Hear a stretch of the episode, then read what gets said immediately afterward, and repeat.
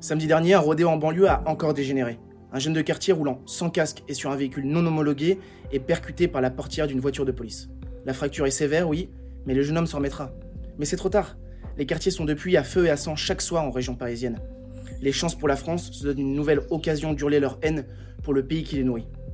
Alors que les Français dans le même temps sont enfermés par un confinement qui dure toujours, pour des raisons que l'on ignore réellement, c'est la fête dans les quartiers. Trafic, appel à la prière et rodéo. Ces mêmes courses-poursuites qui finissent si souvent de façon tragique. À Grenoble, déjà l'année dernière, des petites frappes perdaient la vie en deux roues en tentant d'échapper à la police.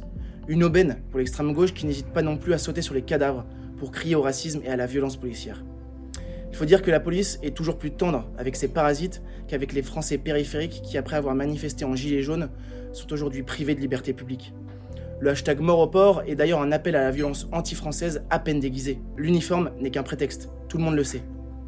Évidemment, au-delà de la politique sécuritaire délétère des derniers gouvernements qui s'enchaînent et qui se ressemblent, c'est la politique migratoire qui est en cause.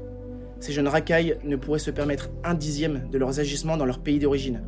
Et ils se le permettent ici parce que l'État est faible et parce que les Français ont peur. Mais cette peur, elle doit changer de camp et très vite.